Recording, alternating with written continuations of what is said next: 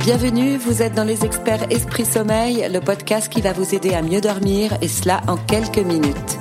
Se réveiller en pleine nuit, avoir du mal à s'endormir, se réveiller fatigué le matin, nous sommes trop nombreux à connaître ces troubles du sommeil. Le mal dormir est vraiment devenu le mal du siècle. En cause, nos nouveaux modes de vie, le développement du stress, la surexposition aux écrans ou encore la pollution sonore et lumineuse. Alors, pour vous aider, au micro, les experts Esprit Sommeil répondent à toutes vos questions. Ils sont médecins, sportifs, consultants, ingénieurs ou encore chercheurs et ils vous livrent les clés d'un meilleur sommeil. Écoutez, vous êtes sur la voie du bien-être. Aujourd'hui, nous recevons Caroline Mangeracina. Caroline est ce que l'on appelle une slasheuse, c'est-à-dire qu'elle cumule deux activités professionnelles.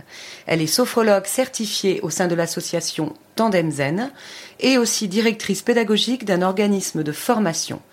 Elle nous a d'ailleurs avoué avant ce podcast que sans la sophrologie, cela lui aurait été impossible de cumuler ainsi deux activités. Bonjour Caroline. Bonjour Géraldine. Merci d'être avec nous. Merci. Alors justement, c'est à la sophrologue que nous nous adressons aujourd'hui. Euh, peut-être peut-on commencer euh, par définir ce qu'est la sophrologie pour que tout le monde euh, sache de quoi il s'agit et du rôle qu'elle joue dans notre sommeil. Oui, alors la sophrologie, c'est une technique psychocorporelle. C'est une technique assez récente qui est née dans les années 60 et elle utilise en fait différentes méthodes comme la méditation, le zen, le yoga, la respiration.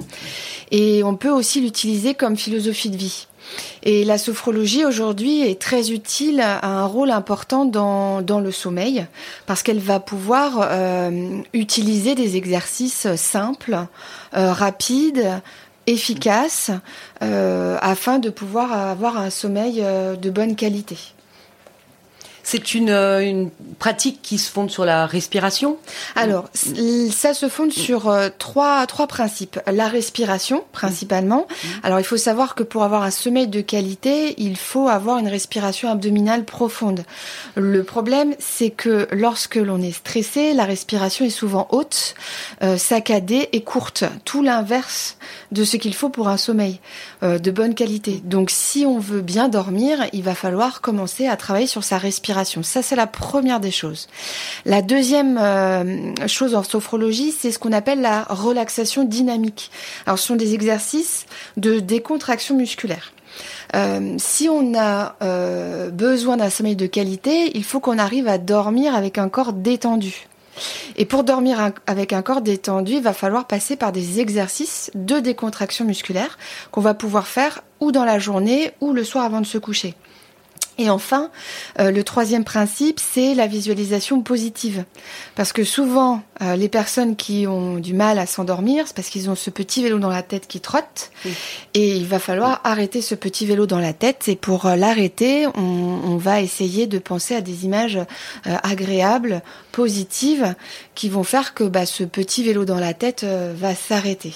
Donc on utilise trois, trois exercices en sophrologie pour aider à l'endormissement ou pour les réveils nocturnes ou même euh, dans le cadre d'apnée du sommeil, on va pas régler l'apnée du sommeil mais on va pouvoir euh, en tout cas euh, visualiser ce changement dans notre vie qui est peut-être un peu voilà mm, le, mm. le, masque du sommeil par mm, exemple, peut-être visualiser ce, cette transformation qui se passe dans les meilleures conditions.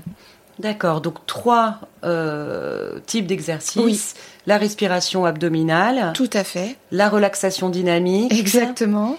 Et la visualisation positive. Exactement. Voilà les mm. trois principes. Parfait. Merci beaucoup, Caroline. Merci. Merci à vous.